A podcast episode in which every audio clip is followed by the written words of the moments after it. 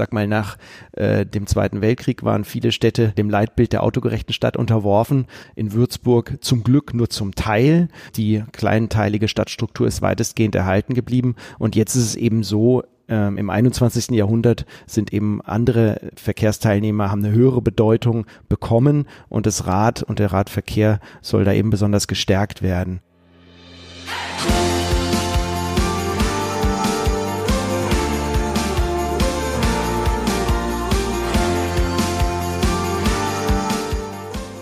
Hallo und herzlich willkommen zu einer neuen Folge von Unterwegs durch Würzburg, dem Podcast zur Europäischen Mobilitätswoche hier in unserer schönen Stadt am Main.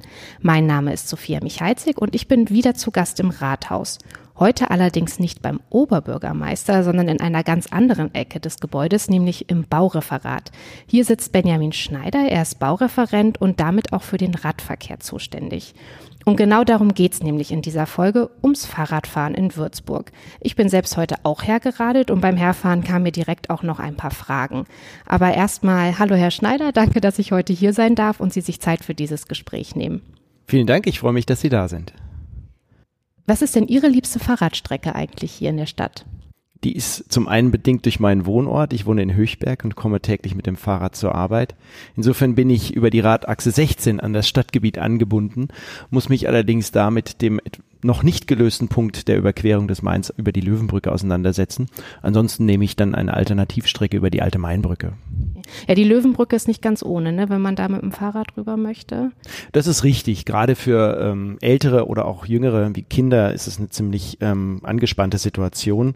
Wenn man es kennt und es tagtäglich nutzt, kann man damit zurechtkommen. Aber nichtsdestotrotz wollen wir das ja auch für die Zukunft verbessern und haben äh, im Sommer dieses Jahres einen Vorschlag unterbreitet seitens der Verwaltung im Stadtrat, wie man diesen Knotenpunkt für die Zukunft lösen könnte.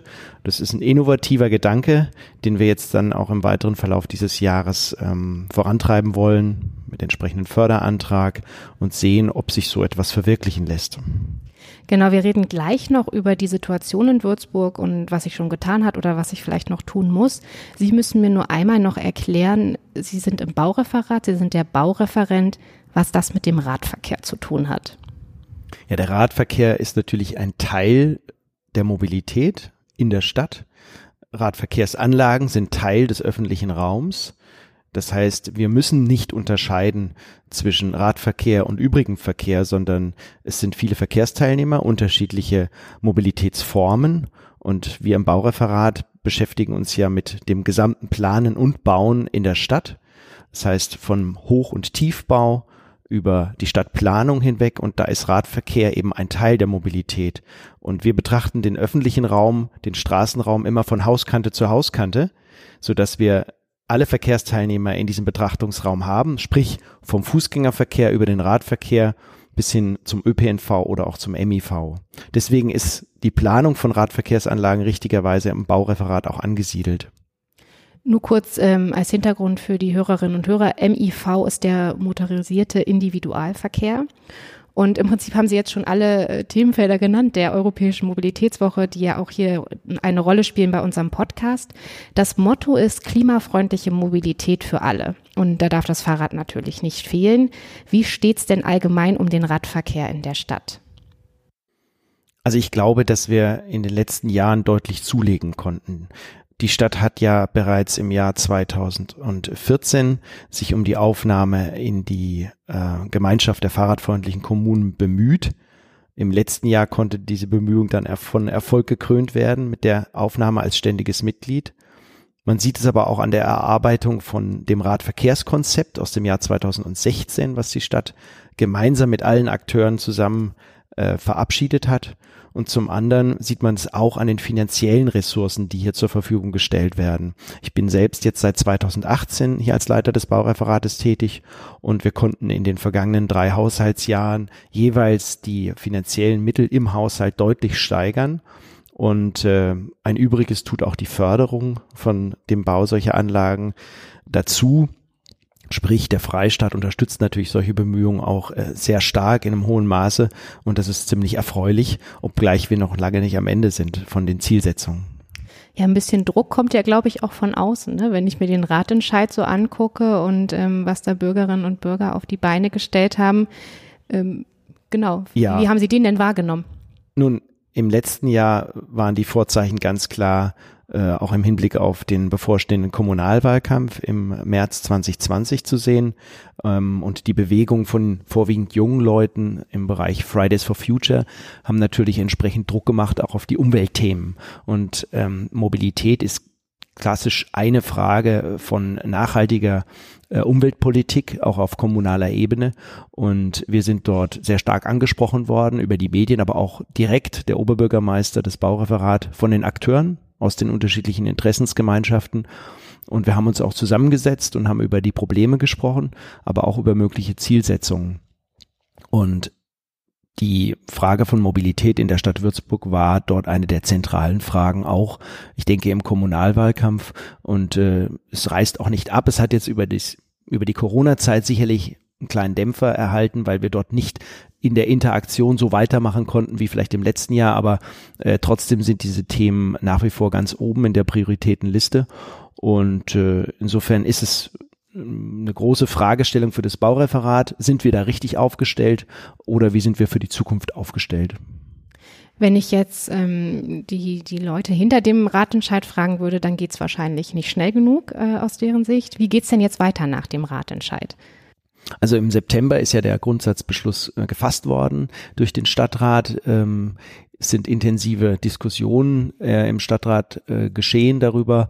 Und es ist so, dass wir gesagt haben, wir werden das bestehende Radverkehrskonzept aus 2016 anhand dieses Grundsatzbeschlusses überprüfen und werden sehen, ob hier eine Fortschreibung äh, erforderlich ist. Grundsätzlich ist es so, dass dieser Grundsatzbeschluss immer im Einzelfall betrachtet werden muss. Es ist natürlich schon eine Leitplanke und eine Leitlinie, die für uns alle wichtig ist, um zu sehen, mit welchen Zielsetzungen gehen wir an die Sache ran. Es ist ja auch ein Zeitplan, bis 2025 sollen gewisse Steps erreicht werden. Aber ich glaube trotzdem, dass das Radverkehrskonzept nach wie vor Bestand hat, dass es ein gutes Konzept ist und dass wir hier jeweils im Einzelfall mit entsprechenden Vorschlägen von der Verwaltung in den Stadtrat und die zuständigen Gremien kommen und dann über die Fortentwicklung an den einzelnen Knotenpunkten im Stadtverkehr sprechen.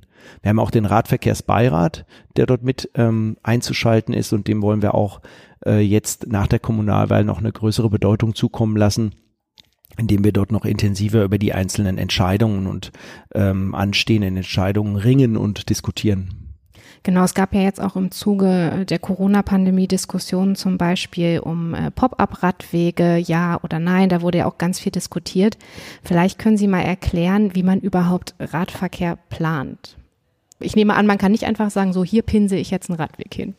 Ja, also wir sind interessiert an einer urbanen und nachhaltigen Mobilitätsentwicklung und dazu gehören eben alle Verkehrsteilnehmer. Wir wollen niemand gegeneinander ausspielen, sondern wir müssen auch alle Generationen und auch alle Verkehrsteilnehmer als Stadt im Blick haben. Das ist ganz klar. Man wird aber auch die unterschiedliche Bedeutung eines ähm, Mobilitätsteilnehmers werten müssen. Ich sag mal, nach äh, dem Zweiten Weltkrieg waren viele Städte der autogerechten Stadt oder dem Leitbild der autogerechten Stadt unterworfen und das kann man in vielen Städten ablesen. In Würzburg zum Glück nur zum Teil.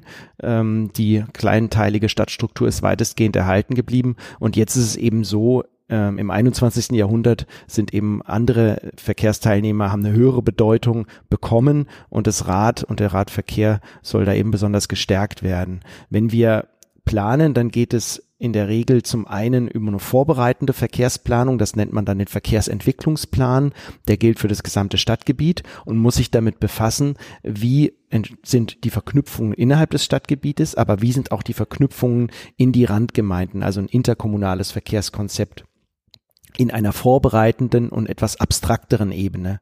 Und dann gibt es natürlich auch die verbindliche Verkehrsplanung, das heißt sehr konkret auf Ortsebene, das heißt wir schauen uns an, wie sind beispielsweise neue Wohnbauflächen angebunden an die bestehenden ähm, Achsen von MIV oder Radverkehr oder ÖPNV und wie bilde ich die ähm, Straßensystematik und Verkehrswegesystematik in einem neuen Stadtteil zum Beispiel aus. Stichwort Hubland.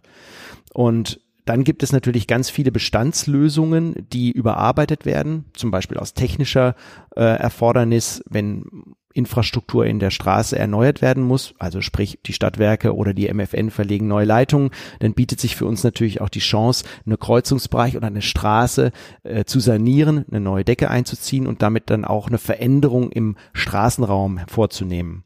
Als Beispiel möchte ich hier nennen die Ludwigstraße. Die Ludwigstraße ähm, hat beidseitiges Parken in weiten Teilen bis dato. Sie liegt zwischen dem Theater und dem Berliner Platz, ist eine sehr stark befahrene Straße im innerstädtischen Raum. Und dort haben wir lange darum gerungen, ob hier nicht eine Umverteilung stattfinden kann, zum Beispiel mit einer Busspur, die gleichzeitig vom Radverkehr mit benutzt werden kann. Wir nutzen jetzt gerade die Situation, dass sowohl der Entwässerungsbetrieb als auch die Stadtwerke und andere Versorgungsträger ihre Leitungen erneuern. Wenn dann die Straße wieder ähm, erneuert und zugemacht wird, werden wir sie nicht wieder wie vorher erstellen, sondern wir werden dann mit einer neuen Markierung eine andere Aufteilung generieren. Und das sind natürlich sehr konkrete und ortsbezogene Verkehrsplanungen, die wir im Bereich des Tiefbaus durchdenken vorbereiten, dann unter Umständen, wenn notwendig und angebracht, im Beirat besprechen und dann im zuständigen Ausschuss, das ist der Planungs-, Umwelt- und Mobilitätsausschuss. Ich stelle mir das auch ziemlich knifflig vor. Also ich wohne zum Beispiel in der Sanderau, ist ja auch ein sehr enger alter Stadtteil. Ähm, dann rade ich hoch zum Hubland, da ist die Situation ganz anders. Wenn ich da Fahrrad fahre, wie macht man das denn? Also in, in, gerade in so Stadtteilen wie der Sanderau oder der Altstadt, hier ist es ja so dicht und eng bebaut. Das ist ein großes Problem und deswegen tut man sich auch schwer, Würzburg mit anderen Städten zu vergleichen, die andere Straßenräume im Querschnitt zur Verfügung haben. Ähm, wir können an dem Straßenquerschnitt und der freien Breite, der zur Verfügung stehenden Breite ja in der Regel nichts ändern, weil dann Privatgrund ähm, beginnt und wir dort darauf nicht zugreifen können. Ähm, und man muss natürlich sehr findig sein. Man ist von vielen Sachzwängen aus gewissen Richtlinienplanungen ähm, ja ich sag mal, eingeschränkt und muss dann kreativ überlegen, wie kriege ich in die vorhandenen Straßenbreiten ähm, gute und nutzbare Radverkehrsinfrastruktur rein. Wir haben auch in vielen Straßen die Situation, dass wir noch Baumalleen haben und an diese Bäume äh, wollen wir auch nicht rangehen, die sollen erhalten bleiben. Und man sieht jetzt zum Beispiel ähm, in der Zellerau in der Radachse 2 entlang der Frankfurter Straße, dass dort eine sehr findige und kleinteilige Lösung gefunden werden musste. Also da gibt es nicht die Lösung von Beginn bis zum Ende, die sich über ein, zwei Kilometer erstreckt, sondern innerhalb dieser Radachse werden unterschiedliche Systeme gefahren. Zum einen in einem separat geführten Radstreifen hinter den Bäumen, zum anderen aber auch im Mischverkehr, wenn eine Tempo-30-Zone angeordnet werden kann und zum anderen mit einem ähm, Schutzstreifen. Jetzt sagen Sie schon Schutzstreifen. Wie steht's denn um die Sicherheit mit dem Radverkehr hier in Würzburg? Wir hatten es ja vorhin schon mal mit der Löwenbrücke als Beispiel, gerade die ganz jungen Fahrradfahrer vielleicht oder eben die älteren. Wie sieht's denn da aus? Also die Sicherheit der Radfahrer war im, im Radverkehrskonzept vor vier Jahren schon ein Thema. Man hat sich genau die Unfallschwerpunkte zusammen auch mit der Polizei angeschaut und hat gesagt, an diesen Punkten muss besonders äh, fokussiert auch gehandelt werden? Wie kann man so etwas entschärfen, damit es nicht zu Unfällen in Verbindung mit Radfahrern kommt? Ähm, die Situation ist zum Glück, muss man sagen, ähm, Jahr für Jahr ein Stück weit entschärft worden in der Statistik. Aber wir haben natürlich einzelne Bereiche, die immer noch problematisch sind. Unfallschwerpunkte waren damals der Röntgenring Haugerring oder auch der Berliner Platz zum Beispiel. Und hier haben wir jetzt im letzten Jahr äh, mit Verbesserungen eigentlich zur Sicherheit der Radfahrer beitragen können. Gerade der Berliner Platz zum Beispiel ist jetzt mit einer Umfahrung, die auch in Rot abgesetzt ist. Wir verwenden den roten Belag besonders bei ähm, gefährlichen Stellen, um wirklich hervorzuheben, Achtung, hier müssen alle Verkehrsteilnehmer aufeinander Rücksicht nehmen. Und gerade so ein großer Kreisverkehr mit zwei bis drei Spuren und den wechselnden Fahrspuren durch die PKWs ist eben eine besondere Gefährdungslage im Abbiegebereich für die Radfahrer. Und im Röntgen in Haugering haben wir eine schöne Maßnahme der Radachse 3 jetzt dieses Jahr fertigstellen können. Dort haben wir einen separaten äh, Radfahrstreifen in der Breite übrigens äh, des Grundsatzbeschlusses auch realisieren können. Und auch dort ist dann eine Entschärfung ähm, ja, vorgenommen worden. Andere Bereiche sind noch nicht gelöst, wie die Löwenbrücke zum Beispiel. Dort gab es ja auch einen tragischen Verkehrsunfall in den vergangenen Jahren. Und ich hoffe aber, dass wir mit unserer Idee und dem Stadtrat hier jetzt zu einer Lösung kommen, die sich in den nächsten Jahren auch relativ zeitnah realisieren lässt. Sie hatten es vorhin schon mal erwähnt, Corona hat ja ähm, der, dem, der Weiterentwicklung, sage ich mal, äh, des Radverkehrs ja einen kleinen Dämpfer versetzt. Ja, die Corona-Zeit hat erstmal haushalterisch eine Auswirkung gehabt. Das heißt, wir haben uns entschieden im Stadtrat und zusammen mit der Kämmerei ähm, bestehende Projekte und Investitionen fortzuführen und die trotz einer einbrechenden Haushaltssituation nicht ähm, zu stoppen. Wir haben aber auch gesagt, wir müssen zunächst einmal abwarten mit neuen Projekten und neuen Investitionsausgaben, wie sich die Haushaltslage entwickelt. Momentan ist es so, dass wir im Herbst mit einem Nachtragshaushalt uns auseinandersetzen müssen. Nichtsdestotrotz scheint es sich ähm, für die Kommunen doch besser zu entwickeln als zunächst befürchtet durch den Ersatz der fehlenden Gewerbesteuereinnahmen durch Bund und Land. Das ist einmal die finanzielle Seite und zum anderen in der Nutzung haben wir feststellen können, dass natürlich zunehmend von dem ÖPNV Abstand genommen wurde aus Angst vor Infektionen. Das heißt, die Busse und Straßenbahnen waren relativ leer in der Zeit, wie bundesweit zu beobachten. Und es gab dann den Trend zum einen ins eigene Auto zurück ähm, und aber auch den Trend für meine Begriffe, das Rad zu verwenden, weil beides sind Fortbewegungsmittel, die individuell zu benutzen sind und dass die Corona-Zeit dann in das Frühjahr fiel und in den Sommer war vielleicht noch eine gute Seite dieser Entwicklung, denn das Rad war dann in den Sommermonaten natürlich besser zu benutzen als im Winter.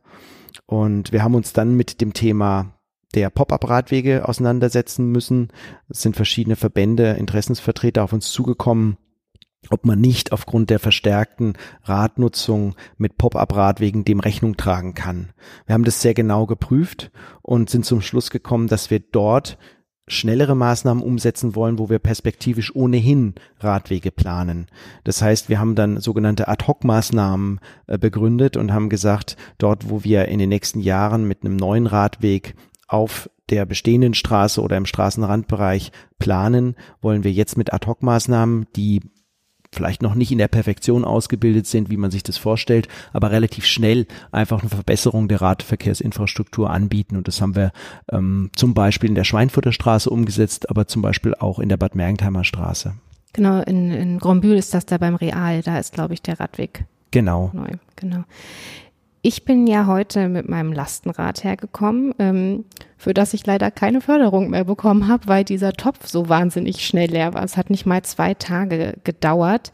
Ähm, wir mussten auch feststellen, dass äh, Fahrradshops äh, Schwierigkeiten haben, Räder zu liefern, weil diese Nachfrage einfach jetzt im Zuge von Corona auch so gestiegen ist. Und wie wird Würzburg denn diesem Fahrradbedürfnis jetzt gerecht? Ja, also das Thema der Lastenräder und dieses Fördertopfs, was Sie angesprochen haben, gehe ich mal davon aus, dass wir in diesem Jahr und im nächsten Jahr in den Folgejahren einfach diesen Fördertopf wieder auflegen werden und je nach Verfügbarkeit der Haushaltsmittel könnte der vielleicht auch etwas höher ausfallen. Ich glaube, das ist momentan politisch auch der Wille, dass man hier verstärkt Angebote schafft und das fände ich auch sehr zuträglich.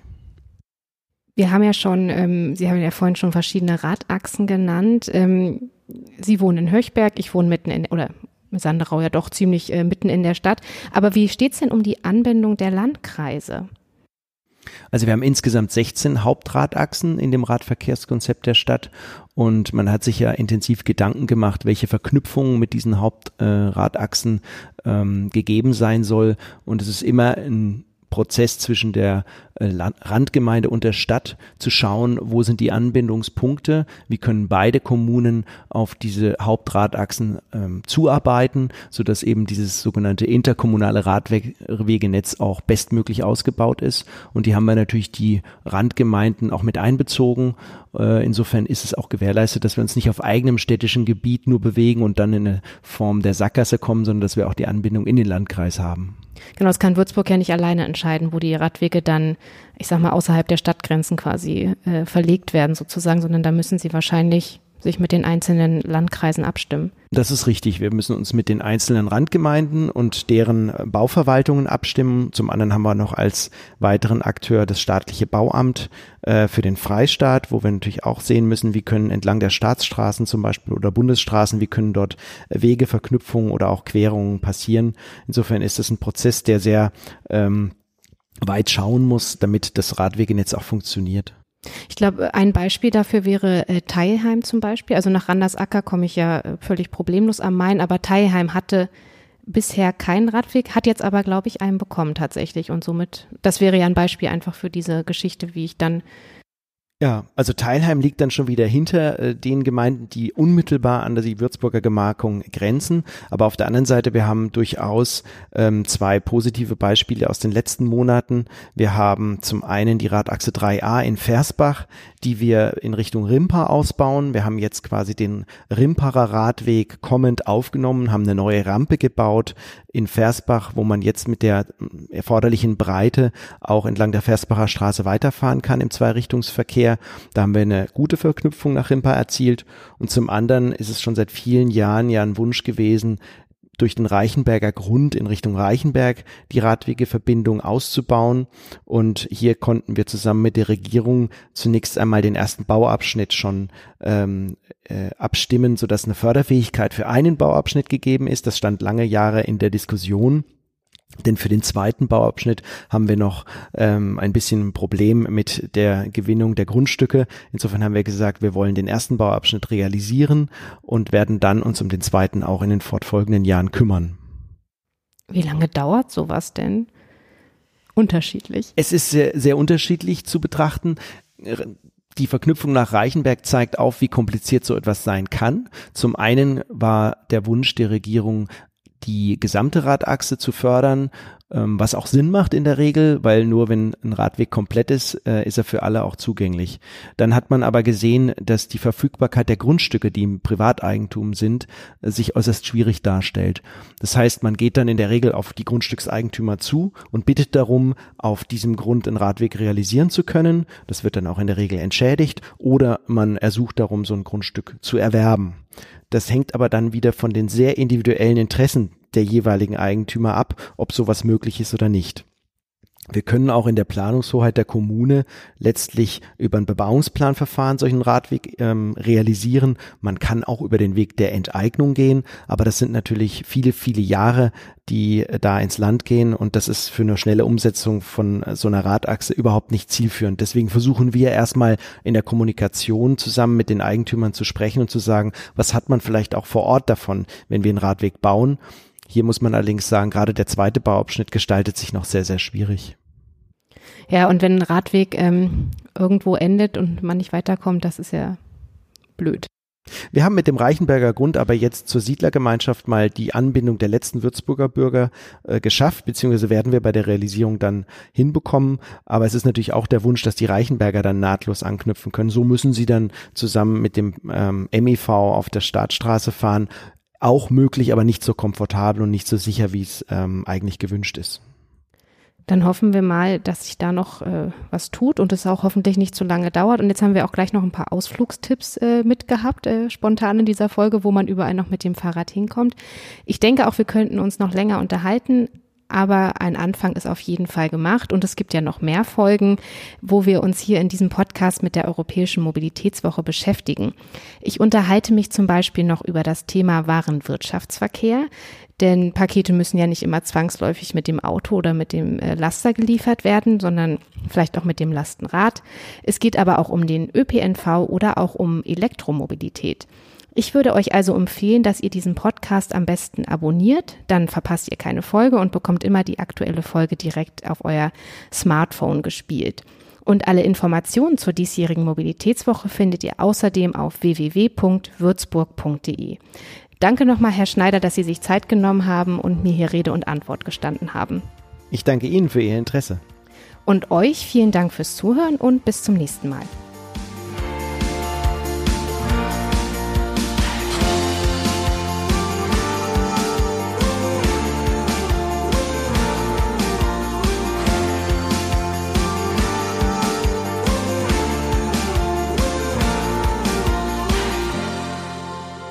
Eine Produktion von Mimimi Media.